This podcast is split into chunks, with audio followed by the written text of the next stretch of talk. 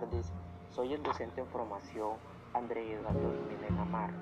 En el día de hoy vamos a poder hablar sobre la memoria colectiva. La memoria es la capacidad de recordar datos y acontecimientos. Esta función de intelecto humano tiene una doble dimensión, la individual y la colectiva. El concepto de la memoria colectiva hace referencia a todos aquellos aspectos que forman parte del legado de una comunidad. La memoria colectiva está formada por varios aparatos y referencias, las fechas concretas que son recordadas por el conjunto de una comunidad, por ejemplo, la fecha de una, de una fundación o de una ciudad, o de un episodio histórico especial relevancia. Importancia de la memoria colectiva. Es uno de los factores directamente vinculados a la restitución y promoción de valores como la libertad, la igualdad y la dignidad humana. La memoria es un derecho ciudadano, no una obligación y responde a la voluntad de compartir una reflexión crítica ante los acontecimientos.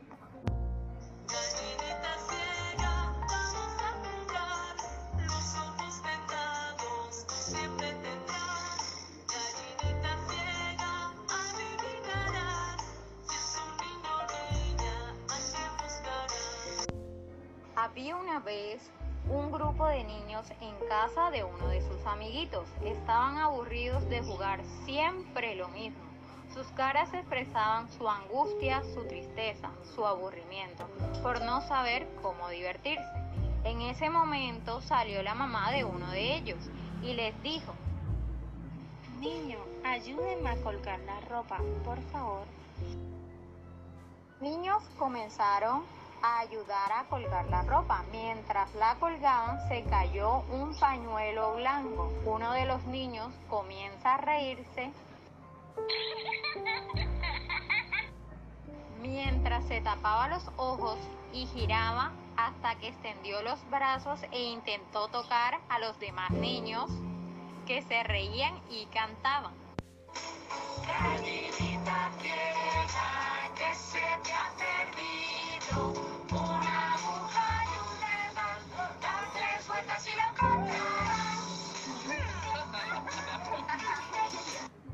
Con los ojos tapados se guiaba por los distintos tonos de voces, tocando uno de ellos volviendo a arrancar de nuevo el juego.